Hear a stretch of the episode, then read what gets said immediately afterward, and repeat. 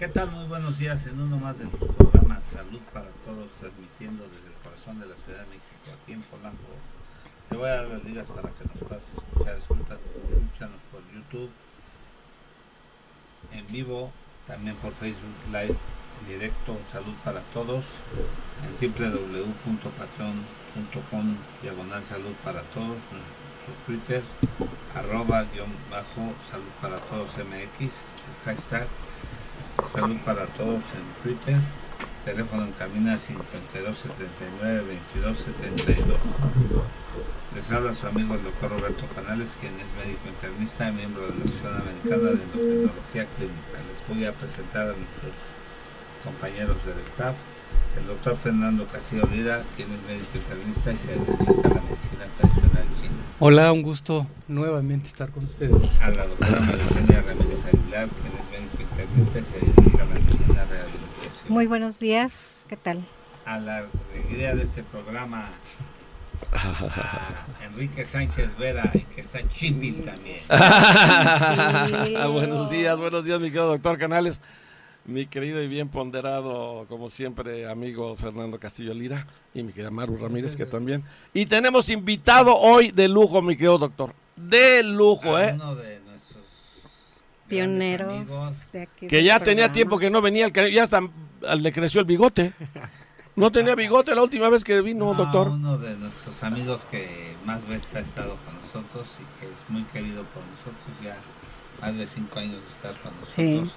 Ajá. El excelentísimo doctor Eugenio Salgado Ruiz, quien es pediatra neonatólogo y que es pediatra con múltiples reconocimientos, ha sido premiado y distinguido como el mejor pediatra eh, desde la residencia. Él actualmente se dedica a la medicina en el Hospital Español de México en la Torre de Especialidades en el Hospital Ángeles de las Lomas.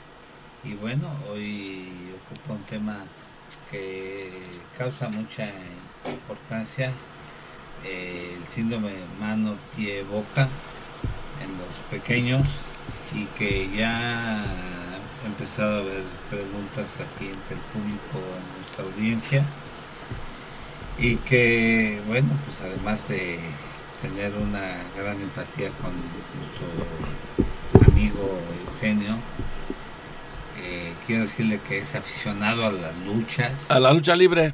Y también, Espectacular deporte, doctor, por más que digan lo que no, ¿eh? Sí. eh, eh, cronista de las luchas y también al grupo Molotov que mi ahijado Paco Ayala es miembro de. Molotov Grupazo, el grupo y Molotov. Bertita Ayala productora de Molotov entonces ya le prometí que ahora que están en, En el Teatro Metropolitan. en el Teatro Metropolitan me comprometo a que los van a recibir y les va a saludar debe con su ser, doctor, que se vea la influencia, doctor. claro ¿Cómo? Pues, que ¿cómo? aquí no hay miseria ¿verdad? Aquí no hay miseria, aquí, aquí puro Los- famoso va- tenemos. lo, lo van a recibir con su familia me Eso. comprometo a ello Eso es todo, doctor, muy bien. Entonces, Eugenio, pues el micrófono es tuyo y la audiencia te espera que, que des una introducción de este síndrome, que es común, bueno, no tantísimo como veamos, pero la gente llega muy angustiada con este síndrome porque empieza a crecer, o se empiezan a crecer este tipo de manifestaciones maculopapulosas en los niños, se empiezan a multiplicar y se ve mucho de repente brotes escolares en como los exantemas, ¿verdad? Algunos exantemas y pues así tienen brotes eh, endémicos en ciertas épocas o temporadas del año y las gentes llegan preocupadas por esto.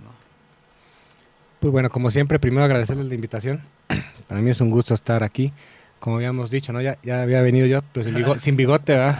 Eso sí, no me acuerdo. Por eso este- no lo reconocíamos ahora que llegó. El Sí, que- Fernando que- dijo, ¿y este cuate quién, ¿Quién es?" pidió charro para el programa? no? Pero ya, ya, ya nos acordamos, mi querido. Y bueno, Ey, les agradezco como siempre la invitación. Pues ahora sí salí ganón, ¿verdad? Aparte de venir a platicar un rato con ustedes, ya salí con la alegría de poder conocer a uno de mis grupos preferidos de México y soy fan y voy a llevar a mi hijo y nos la vamos a pasar Híjole, bomba. Seguro. Van a ver que sí. Retomando un poco la parte inicial de la plática, la más importante es comentar a la gente que tiene dudas o algo, pues que nos marquen, con todo gusto les aclaramos, porque este tipo de enfermedades hay mucha gente que se va chueco, ¿no? Hay muchos diagnósticos diferenciales y demás. Entonces, como siempre, yo creo que siempre es padre darle un poco de sabor a la plática y comentarles un poquito que esta enfermedad de mano, pie, boca, empezaron los primeros casos en 1957 en Toronto, Canadá, y hubo así una estomatitis muy grave a la población y ahí es donde tenemos el primera indicación en la historia de esta enfermedad. Dos años después hubo igual otro cuadro muy agresivo en Inglaterra y ahí es donde ya como tal se le da el nombre y se hace famoso. ¿no? Es una enfermedad benigna, es propia de la infancia y ahorita en esta época que por eso tocamos este tema es que en verano es donde viene la- el cuadro clínico como tal. Es una enfermedad propia, como decía yo, de niños, generalmente menores de 5 años, y donde pega muy duro a nuestra población es en guarderías, en escuelas, ahora que vienen campamentos es donde, donde hay mucha enfermedad de este tipo. Sabemos que es producida por un enterovirus. De estos enterovirus, pues pertenece a Coxsackie. Y otra vez hacemos otro paréntesis. ¿Alguien se acuerda por qué se llama Coxsackie? Eso es un, un dato cultural, pues siempre es padre saberlo. ¿Alguien se acuerda por qué se llama Mm, Coxsackie? No, ¿Les ayudo un somos muy inteligentes, pero Ahí no, les no, va el no. chisme, A ahí les va el chisme porque siempre queda uno con buen sabor de boca. Coxsackie es el nombre de un pueblito que está arriba de Manhattan, en el estado de Nueva York.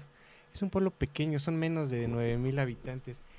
Y esta, este Enterus lleva en honor a este pueblo el nombre. Que nadie lo hubiera creído, ¿no? Pues un pueblito sí. muy pequeño, Pero- pero menos de ¿de 8000 qué? personas, ¿No, no, que está alrededor de en la, en orilla del río. Hudson. Y así viene. En la literatura viene, este enterovirus lleva el nombre, o así que Del exaltando, lugar. a este pueblito, Coxsackie que se llama. Y lo encuentras, en, lo googleas, encuentras ahí Coxsackie, un pueblito en las casitas, ya ¿sabes? A mí me llamó mucho la atención eso porque Mm. siempre te encuentras así como que Sí, sí. nombres muy Qué curioso. fanfarrones, inventados. ¿sabes? Y este es un pueblito. No, me llamó mucho la atención el comentario. Pero bueno, brevario cultural, cambiamos el tema, damos un poco de sabor. Ahí se detectó el primer brote, ¿o ¿no? No, además iba el nombre del, de Coxsackie, Ah, ahí junto al río Hudson. Está chistoso, ¿no? Pero bueno. Sí. bueno, es un, es un buen brevario de boca y, y le damos a la gente la, la moneda de raíz un poquito. Hay que, hay que saber que el, que el Hudson este, divide eh, Nueva York Cruza el estado de Nueva Jersey. De Nueva Jersey, perdón. Cruza el Sí. estado de Nueva York. Sí. Exactamente. Entonces, regresando un poco al tema, volvemos a ubicarnos en, en tiempo, ¿no? Ya dijimos quién lo produce. Son dos principalmente, un Coxsackie y un enterovirus A71. Que este es importante mencionar porque los niños que se complican por Coxsackie, generalmente el malo de la película es el enterovirus 71. Es una patología que tiene un pródromo de unos 3, quizás 5 días. cinco días. Y el dato clínico es fiebre, malestar. El niño puede quejarse de, de dolor abdominal. Hay algunos casos que reportan vómito. Y la fiebre no es alta. Y si el niño es pequeño, está hablando un bebecito, simplemente deja de comer. Porque le duele, ¿no? Porque le es la duele. razón, porque le duele la boca. Entonces, esta enfermedad de manos, pie, boca, sabemos que su manifestación clínica inicial, obviamente es el promo, pero son los enantemas en la mucosa Mm. oral. O lesiones en la Ajá. mucosa oral. Exacto. que son unos enantemas, que son estas máculas. Usted imagínese una cabeza de un alfiler rojo, que después al- en un par de horas cambia a vesícula y luego Y se ulcera. Y la, da- el dato clínico como médico es que esa úlcera tiene un halo rojito, hiperémico. Después son las manifestaciones del exantema en manos y pies. Y algunos casos que se salen de lo habitual pueden tener en glúteos, En las pompas. raro, ajá, en glúteos, el, raro en la cara anterior de las extremidades, tanto anteriores y superiores. Y ya hay unos casos reportados en literatura ya muy, muy poco comunes que en cara o en algún otro lado. ¿no? Genitales. También, pero son ya casos. Lo habitual es, o, o que la idea es importante para mamás en casa, son lesiones en la boca, lesiones en la palma de la mano y en la planta de los pies. ¿De acuerdo? Son enfermedades que duran entre 3, 7 días y son enfermedades benignas. El niño la va a pasar mal esos días, ¿verdad? está muy molesto Muy y demás. Y Un dato que no debemos de olvidar, que es donde generalmente hay el cruce de información y pensamos en varicela, es porque esta patología no da comezón, no da prurito. Entonces uno ve las vesículas y dices varicela, pero si no pica, pues no es varicela. ¿De acuerdo? Ah, Otra de las formas que es haces el diagnóstico. Sí, es que las vesículas en varicela empiezan en la cabeza, acuérdense. Y estos son manos y pies. Ajá. Pero Es como son este ampollitas, pues sí puede, llegan ya con nosotros cuando ya les diagnosticaron aparentemente varicela. Ajá. Y resulta que Eso es mucho del diagnóstico que nos Y la varicela frecuentemente suele dar en genitales también. Claro, no, Ah, bueno, sí. sí, sí, sí, Sí. sí. Ahora con la vacunación, que nos salimos un poco del tema, con la vacunación realmente la varicela ya no son esas varicelas que veíamos antes. Que yo les decía de cotorreo el consultorio que parece cacahuate garapiñado. Ya no, ya las puedes contar. Entonces, salen tres, sí. Sí, ya- ya no es Qué bueno. comportamiento Sí, qué bueno, eso so- nos parece muy bien. interesante, ¿no? Adelante, Fer- Sí, eh, este tema, al igual que es un padecimiento viral, no bacteriano, creo que aquí la importancia también sería mencionar que los, todos los virus tienen un comportamiento muy específico. No se pueden reproducir por sí mismos. Que actualmente exista un antídoto para los virus, es muy difícil encontrar antídotos. Excepto de la, de la biología molecular, ciertas estrategias en el estudio para cierto tipo de virus. Pero en general estamos inmersos en un mundo de virus. Realmente tanto los virus como las bacterias ya existían desde antes de que el ser humano llegara a este mundo. ¿sí? Se habla de virus que existen eh, o bacterias que existen dentro de las regiones volcánicas. ¿eh? O sea, aquí hay que entender que los virus no se pueden reproducir por sí mismos. Recordar eso, que tienen que tener a expensas una célula, ya sea vegetal, ya sea animal, y en este caso en este sería el, el huésped, que sería el individuo, el, el ser humano, y que pueden ser transitorios. Y creo que aquí, como lo mencionas, es una enfermedad muy benigna, pero es de poca duración. Y sobre todo nosotros en dermatología, que estamos acostumbrados a caracterizar las, las lesiones, desde primarias a secundarias. En este caso, la pregunta sería esta. Son lesiones primarias, son lesiones iniciales, no son lesiones complicadas. No. Y te comento otra vez, como bien dices tú, son virales. El inicio generalmente es difícil agarrarlo porque no le estás viendo la boca todo el tiempo niño.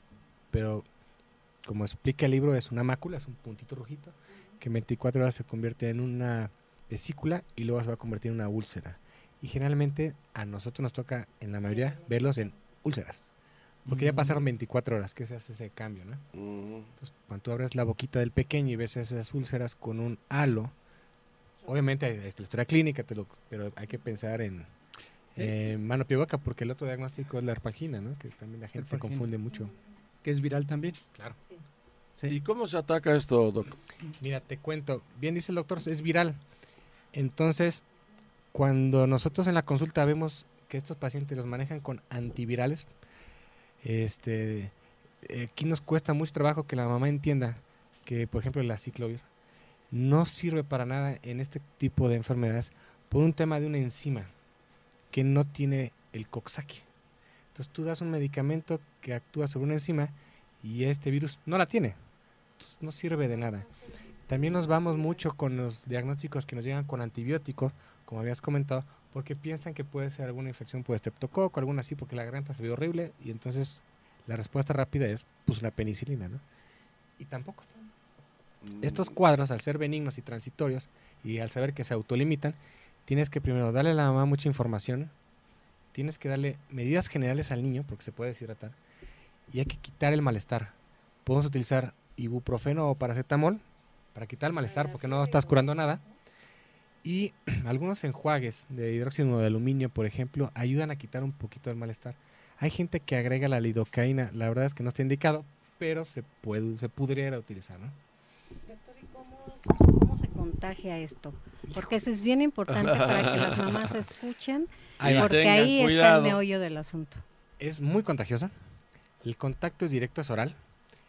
El que lo transmite, ojo, ahí viene la, clave de esto, es objetos contaminados. Y ahí es donde pega las guarderías, las escuelas y todo eso, ¿no? Ah. Generalmente el- eh, este contagio también puede ser fecal, Sí. pero el flush, el famoso flush, que es cuando uno estornuda, cuando Y uno no se tose, tapan cuando... con el brazo. Ahí es donde viene el contagio. Así ¿Cómo es. se inicia este, esta infección? Sabemos que su vía de entrada es oral, después pasa a intestino, a ilio, de ahí pasa a nódulos linfáticos y de ahí Se Se expande. se expanden. Ujú. que ahí es donde nosotros podemos entender la eh, fisiopatología de por qué el enterovirus puede producir datos neurológicos, que es raro, pero se puede ver.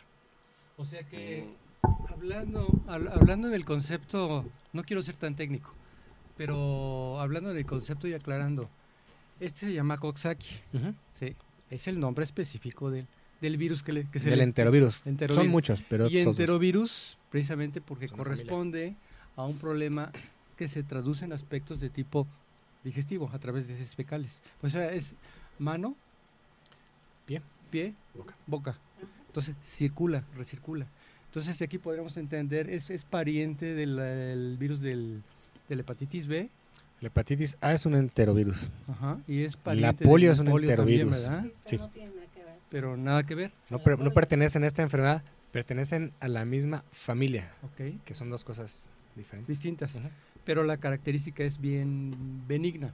Es, no es Sí, recordemos, agresiva. es una patología propia de la infancia, benigna, transitoria, pero los niños la pasan mal. O sea, de 3 a 5 O sea, días. mal. menos patológica, ¿no? Ah, Pero sí es Hay muy... pacientitos que pueden tener caída de las uñas.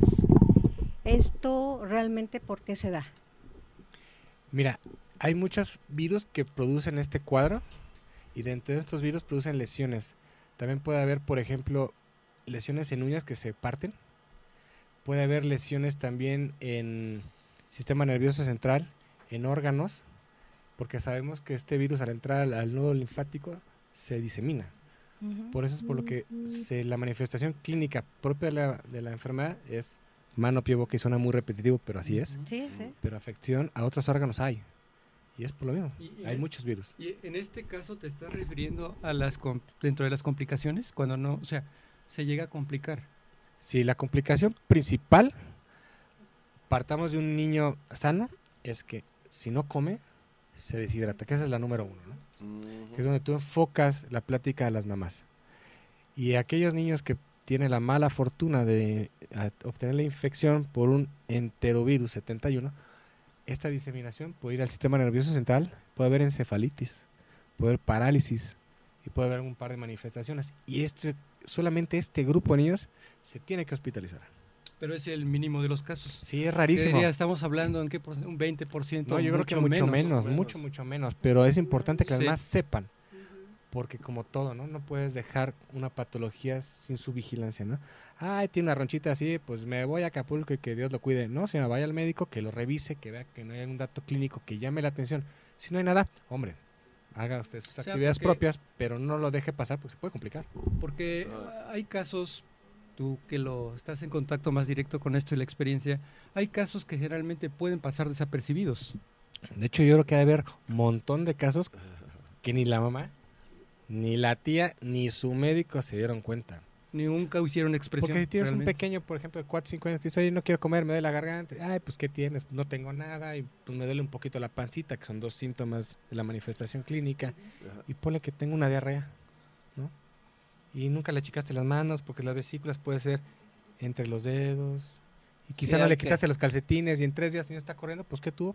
Palmas de las manos, Pues, palmas de sabe. los pies. Hay que hacer plantas. hincapié en esto de la deshidratación y de los problemas eh, gastrointestinales. Recién le mandé un paciente a- al doctor Salgado, eh, un pacientito que había tenido un problema viral, empezó con una gastroenteritis y bueno, pues, manejado de una manera eh, tradicional, pero en 24 horas el paciente empezó con descompensación importante y querían tratamiento vía telefónica. Le dije, ¿sabe qué?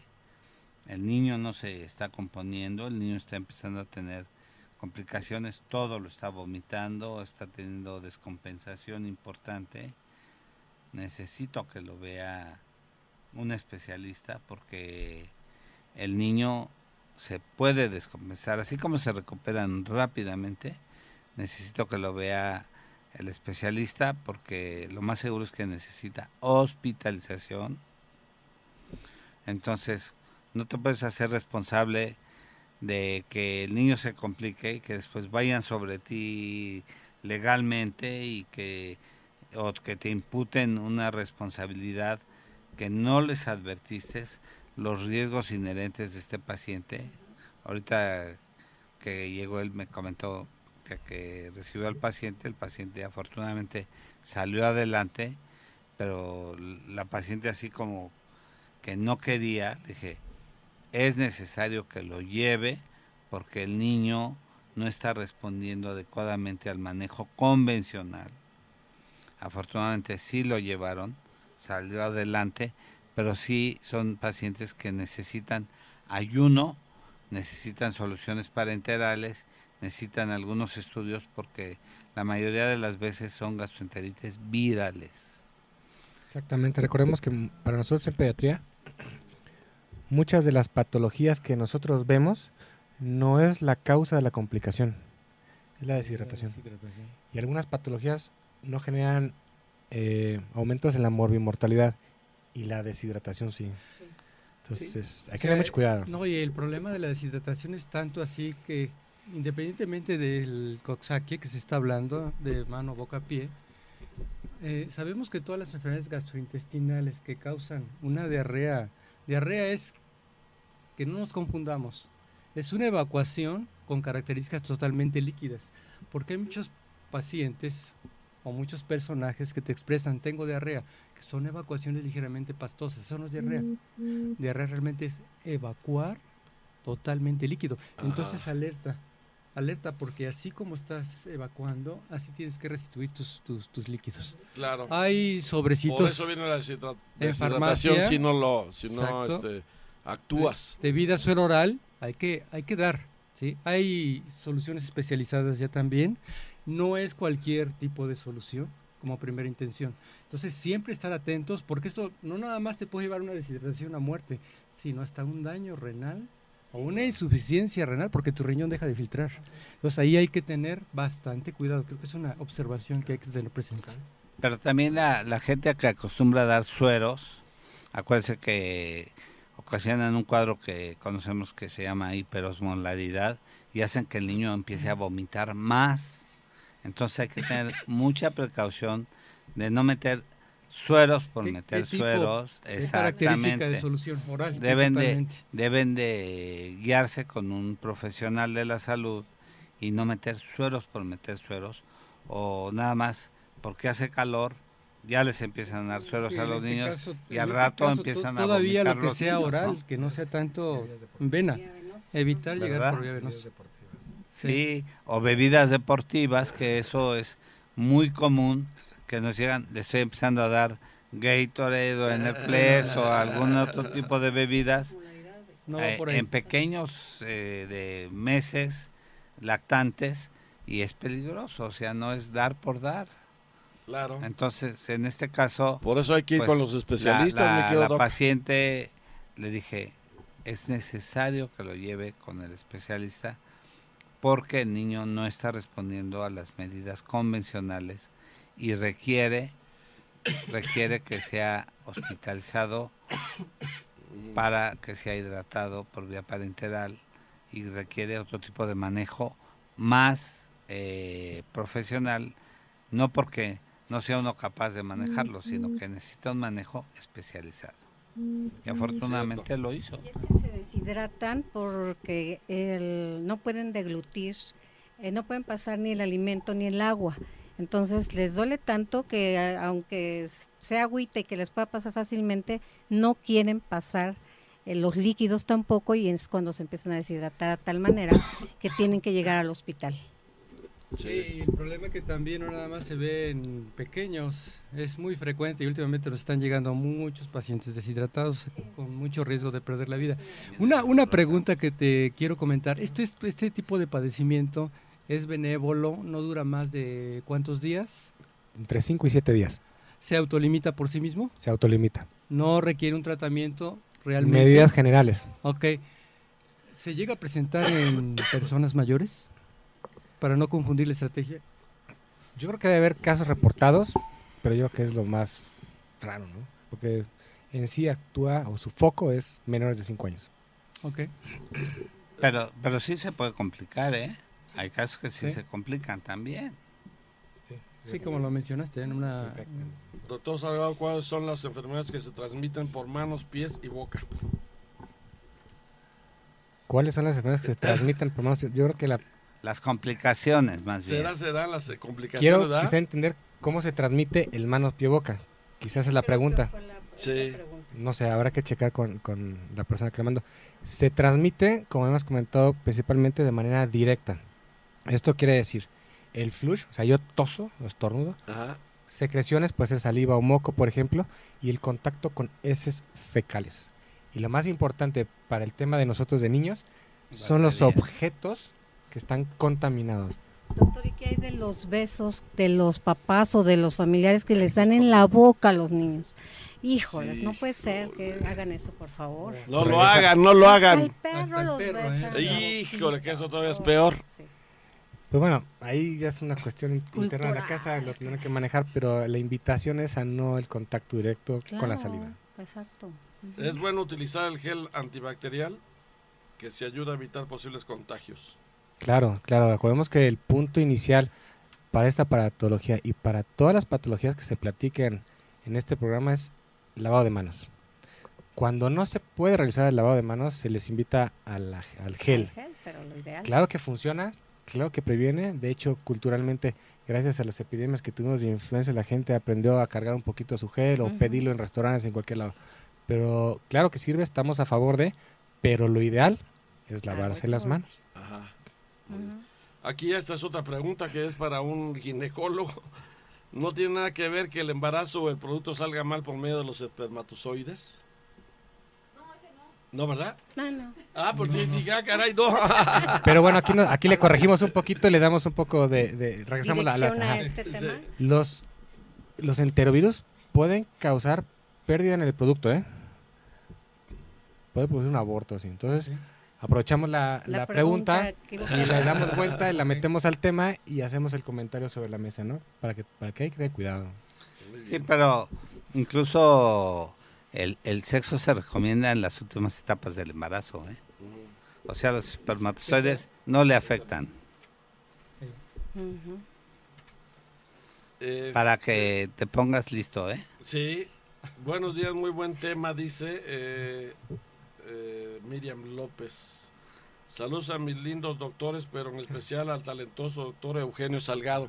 Te a Ah, saludar mira. Araceli Saludos, Andrade, Qué amable por tu comentario. la, la esposa de Gabriel Rojas Posero. Janet Méndez. Es interesante tema, dice, saludos a Lidia Araceli, la esposa del doctor, este, al del doctor Gabriel Rojas. Saludos, muy buen tema. Muchas gracias. Adelante, mi querido Sí. Fer. Bueno, eh, aquí quisiera agregar un concepto. Estamos acostumbrados a hablar simple y sencillamente de infecciones por virus, por bacterias o por hongos. Forman parte de toda la economía de un ser humano. Y hay que recordar que todo debe tener un nicho ecológico. Un nicho ecológico corresponde al lugar estratégico y específico en donde ese, esa bacteria, ese virus o ese germen cumple con las normas y características para no invadir otros espacios. Entonces, cuando Eugenio, hablabas hace un momento de que generalmente en aquellos casos que se llega a complicar es en los chiquillos o en los niños que tienden a tener cierta, digamos, enfermedades asociadas, como por ejemplo una depresión inmunológica, o que están medicados con algún una sustancia que deprime el sistema inmunológico, o que padecen enfermedades previas. Claro, eh, A ver. pacientes con enfermedades concomitantes siempre son un factor de riesgo. Pacientes inmunodeprimidos que padecen de otra enfermedad, algo claro. Aquí en específico, estadísticamente hablando, un poquito del tema de epidemiología, se ve que aquellos pacientes infectados por un enterovirus 71 es muy agresivo. y se ve que la complicación principal es, es este viaje al sistema nervioso central y estos pacientes sí o sí se tienen que hospitalizar. Y ahí ya te cambia pues manejo, te cambia pronóstico, te cambia muchas cosas porque pasas de una enfermedad benigna a una complicación neurológica. O, o sea que aquí podemos captar y entender el concepto. Es muy importante que el niño tenga lactación. Bueno, siempre. Aquí entramos en el tema de probióticos, Exacto. simbióticos, todo este tipo de cosas que sabemos que son protectores, sabemos que regulan el sistema inmunológico, defienden mejor al niño, yo lo entiendo. Pero aquí específicamente estamos hablando de, de un ingreso, de un enterovirus que es agresivo para el pequeño y que aunque es un porcentaje poco, existe. Y entonces la idea es que las mamás se queden con la idea de que un pequeño, si te dicen que en la guardería te dice, ay, mi compañerito tuvo manos, pie y boca, señora, yo no sé quién lo causó. Puede complicarse. O sea, no, lo- no hay que tampoco tomarlo a la ligera. Se puede complicar y luego que hubiera sido una plática muy amena, muy tranquila, puede acabar el niño en el hospital. Ok.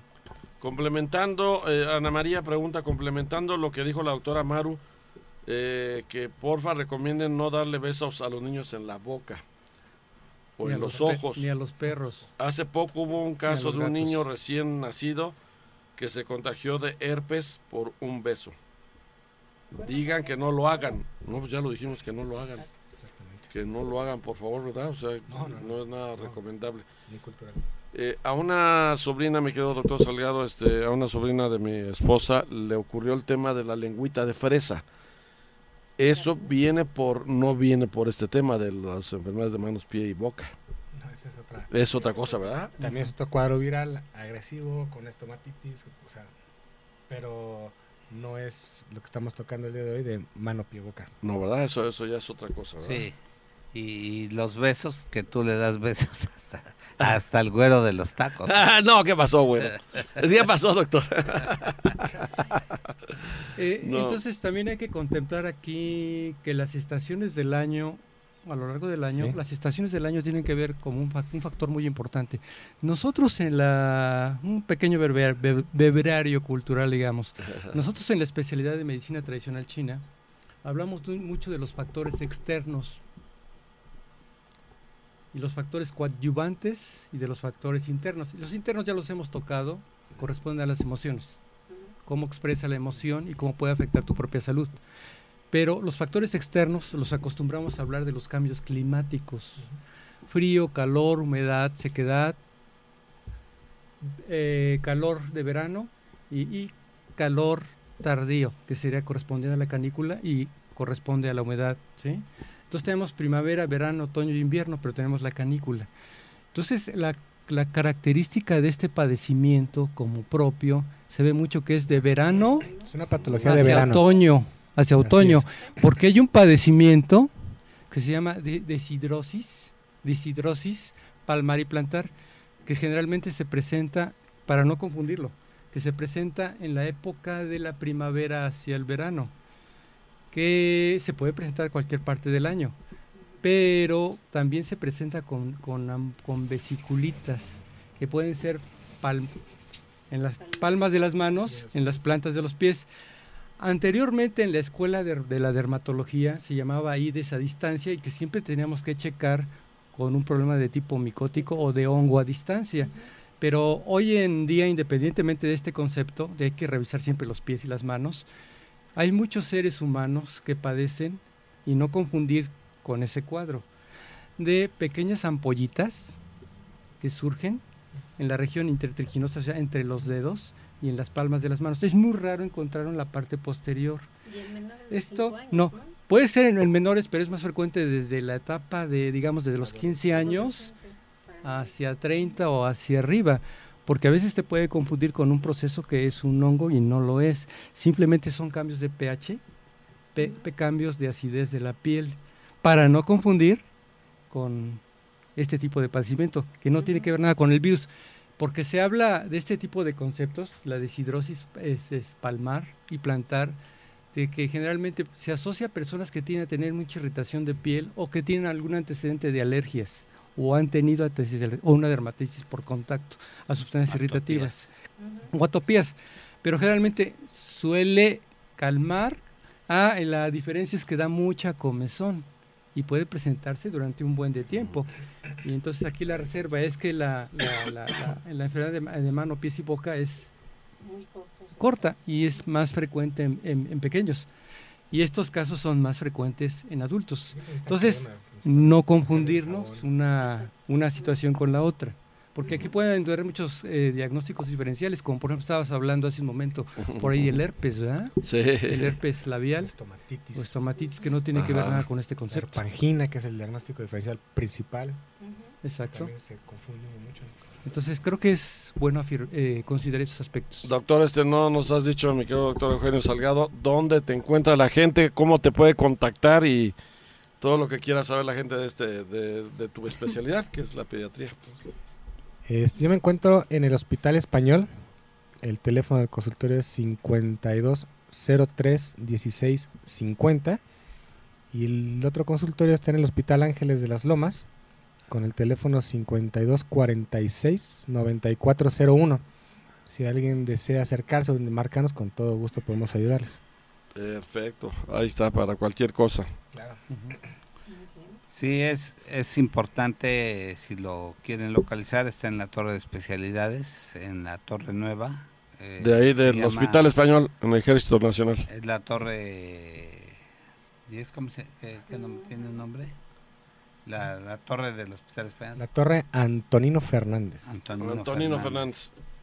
Facilito lo van a encontrar ahí. Mejor conocida como Torre Nueva. Exacto, mejor conocida como Torre Nueva donde está con, con, nuestro compañero y amigo y don querido Gabriel. don Gabriel Rojas Poceros, que hoy no pudo acudir al programa. Anda muy lejos el canijo en otro lugar, ese cómo está tiene en trabajo. inglés está bajando. Sí, está chambeando el canijo. Qué bueno, qué bueno que tenga. Y saludos también para Gaby Ramírez, que, Gaby Ramírez, que, que también está trabajando ahí en el consultorio, que también nos manda saludos para todos.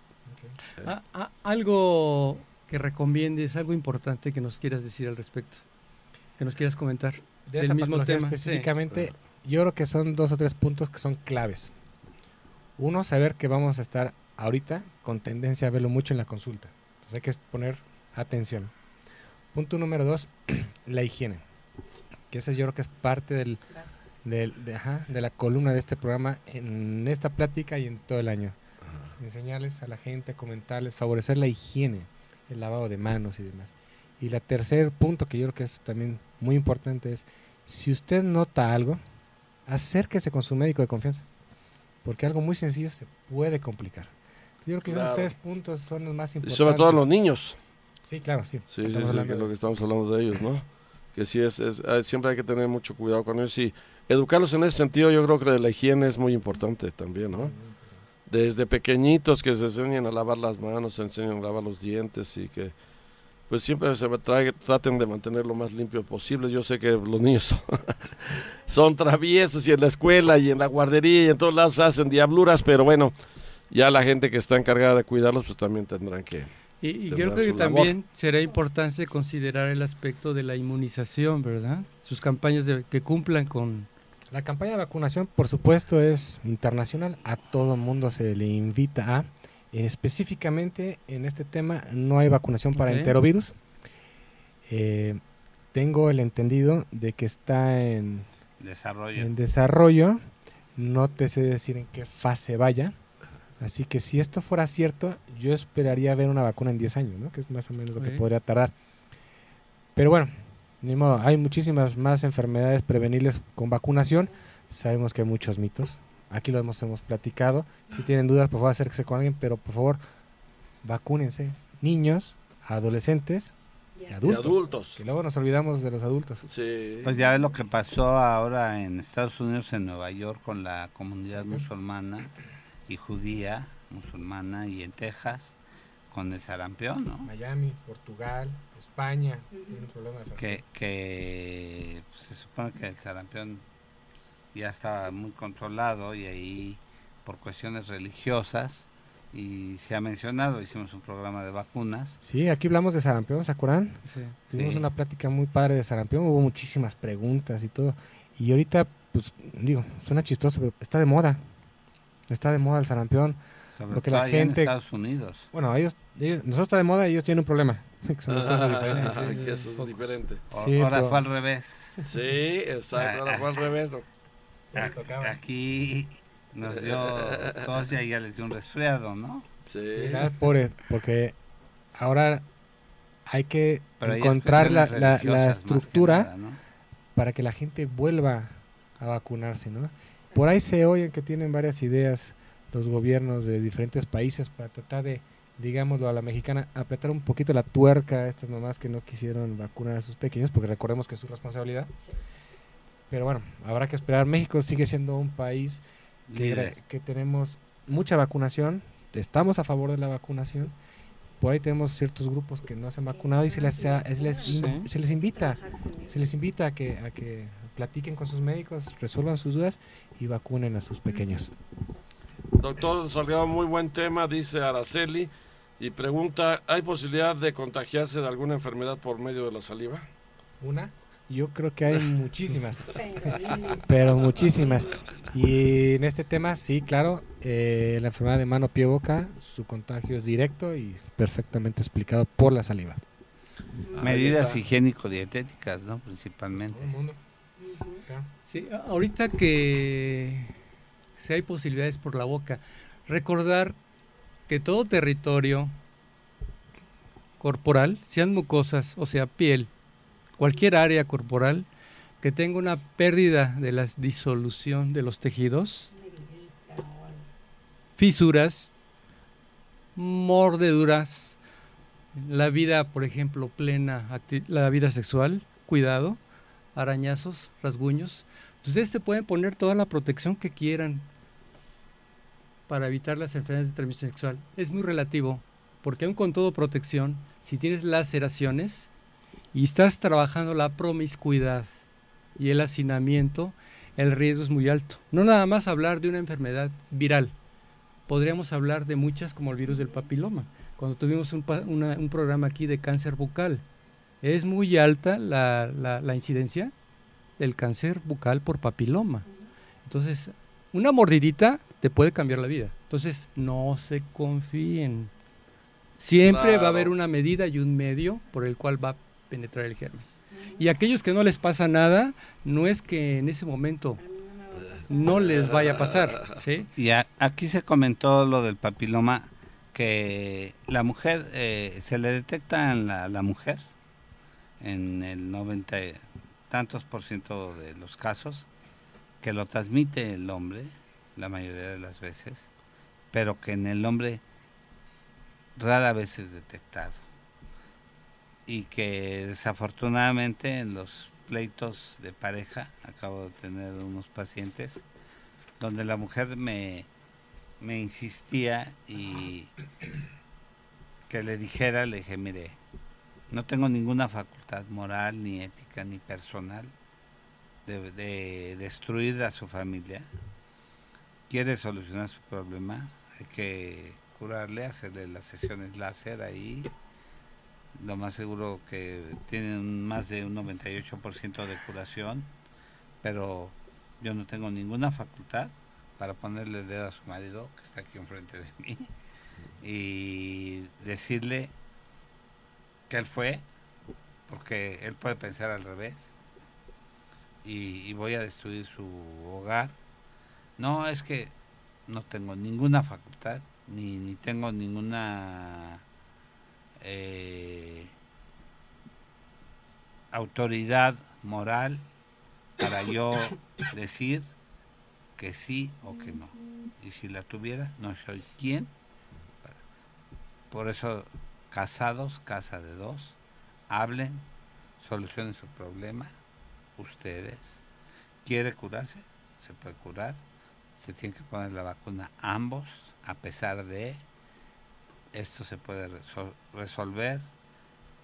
Tienen que hacerse unas pruebas posteriores, pero estos son problemas de matrimonio de pareja que tienen que resolverlos de todas, todas ustedes. Pero sí tienen que tener mucho cuidado en que quieran que comprometer eh, a uno poniendo el dedo en, en la llaga con uno, ¿no? Y también recordarles que la vacunación es para niños también. Sí, sí, sí. Después de no nada más son adultos, también los niños tienen que vacunar. Sí, sí, sí, desde los 7, 8 años Niños ya y niñas. Hablando de las vacunas, ¿cualquier persona puede ir a un centro de salud y pedir vacunas?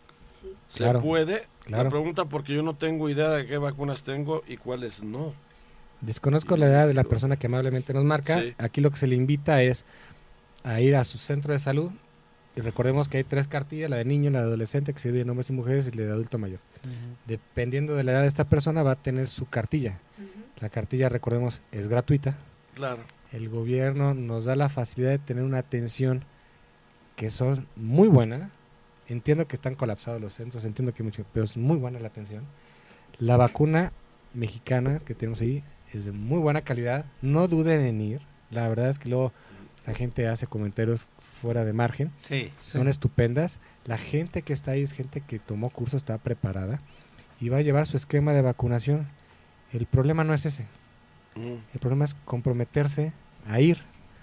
Porque si, como yo les comenté una vez en un programa, no sé si se recuerdan, si ahorita salimos a la calle, pescamos 10 adultos y les preguntamos por la cartilla, el 99.9 te va No a preguntar cuál cartilla. Ya dejemos si la tiene o no. Claro. No, mi cartera o la cartilla. La cartera. ajá. Marilú Narváez dice, ¿ustedes recomiendan que a mi pareja le pida todos sus estudios médicos para saber si tiene alguna enfermedad o no? Híjole. Este, son digo, antes de empezar algo. Es que son aspectos muy Híjole, personales. eh, la cuestión, Aunque algunos haya que se puedan ofender. sí, es que no todos te van a... Híjole, pues no. O sea, a, a la persona que tú, que tú identifiques y que, que empieza a, a tener una relación. Relación. de pareja o simplemente de no pareja, ¿sí? Todos estamos expuestos a una enfermedad, ¿sí? Pero no la podemos pasar por el mundo porque son aspectos muy oscuros, porque en ocasiones el ser humano no puede tener el padecimiento, pero el padecimiento puede estar incubando y es muy relativo. Pero por el mundo no te la vas a pa- pasar. Oye, ¿estás vacunado? A ver si puedo tener una Sí. acción contigo.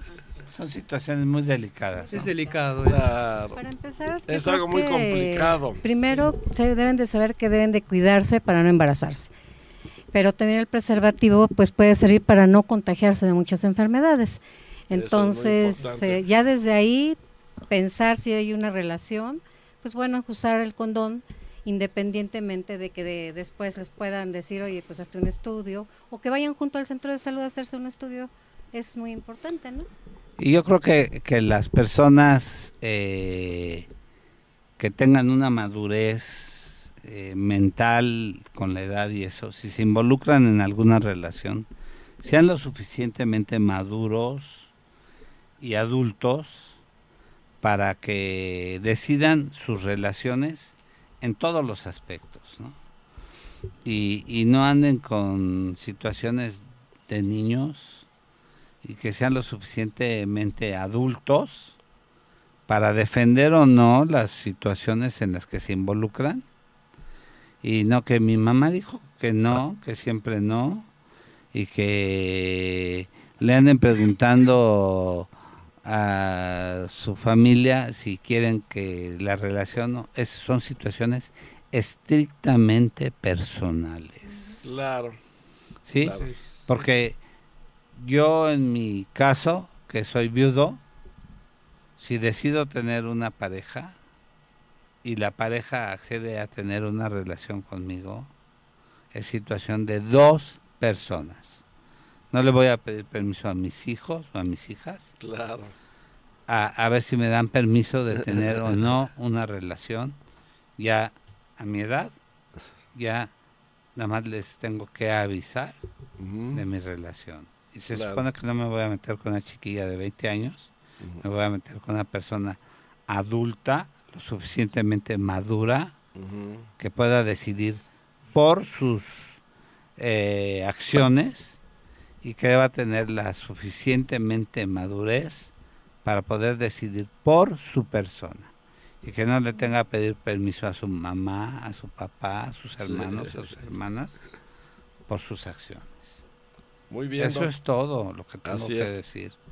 Porque si no, Pues le vamos a tener que pe- pedir permiso a- al, al portero de la casa, al vecino, a la vecina, a todos. Sí, pero sobre todo estar preparados antes de que tengan cualquier vida sexual activa. La recomendación es siempre estar preparados, primeramente, de cómo funcionan sus órganos reproductores, tanto hombre como mujer.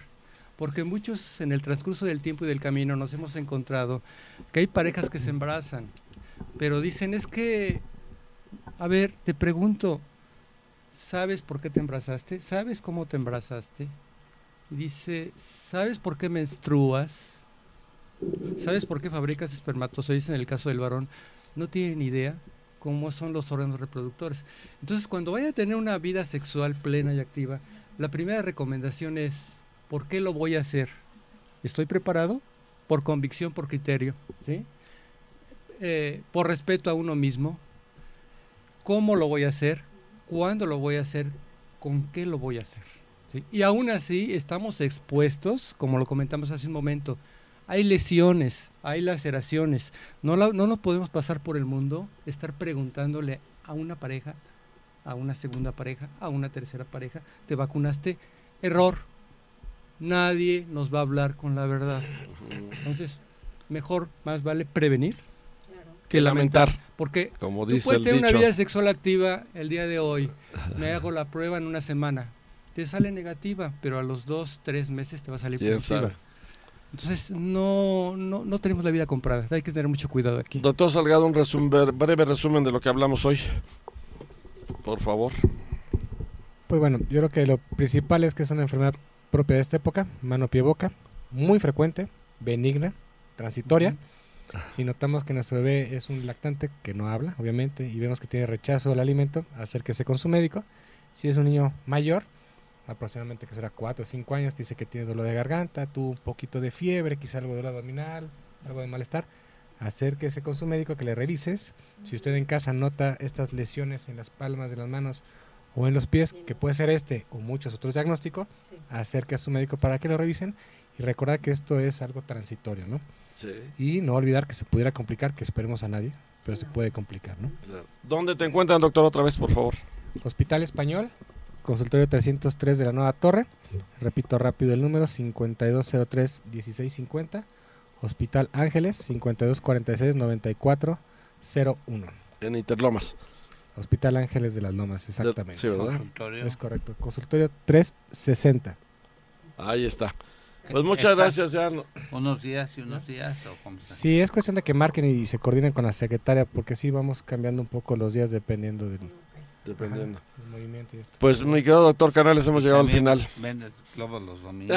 Igual que yo. Y vamos a las luchas. Y vamos a las luchas y también. ahora vamos a ir al concierto del doctor para que se ¿Cuándo es el apunten. Ya me estoy aquí echando un comercial. Es en el Metropolitan el 6 de julio. Ya está, Ya doctor. está. Tiempo suficiente Ya para que hables todo, doctor. Ahí estaremos Ahí está. con nuestra camisa de los Pumas. Ándale. Martes, Gracias. Fernando Castillo Martes, Lira. viernes. Gracias, doctor Amaro. No, Como nueve. siempre, que es un es gusto y un placer estar con gente Y tan gracias a. Sai y a Jesús. Y gracias a, y a Jesús, como siempre, en los controles, que siempre sin ellos no podríamos hacer Ah, esto. sí. Y mi querido doctor Salgado, pues mucho, mucho gusto que hayas venido aquí con nosotros y que te agradecemos tu participación. Siempre es un gusto estar con ustedes y estamos para servirles. Tenemos un tema ahí pendiente que luego lo sacamos. Sí, vamos a, a agendarte. ¿no? ¿Cuál, Eso cuál, Para tema? hablar sobre abuso sexual en los niños. Que es un tema súper difícil. Ese sí está candente. Sí. Muy bien. Triste realidad de nuestro país, pero súper Sí, difícil. cara. Ah, lo tendremos que Terrible, Gracias, doctor. Saludos Canales. a Chris Austin que nos oye desde Houston. Saludos, Chris. Gra- ay, Muchas saludos. saludos, Marisela, que nos está escuchando. te mando sí, besos. Felicidades, Felicidades. Mari. Está un poquito ahorita. Este, Dice el doctor pero- Salgado que te va a mandar todo un kit de cosas Ah, muchas gracias. Muchas gracias. Besos, Marisela, y besos al frijolito que está ahí ya.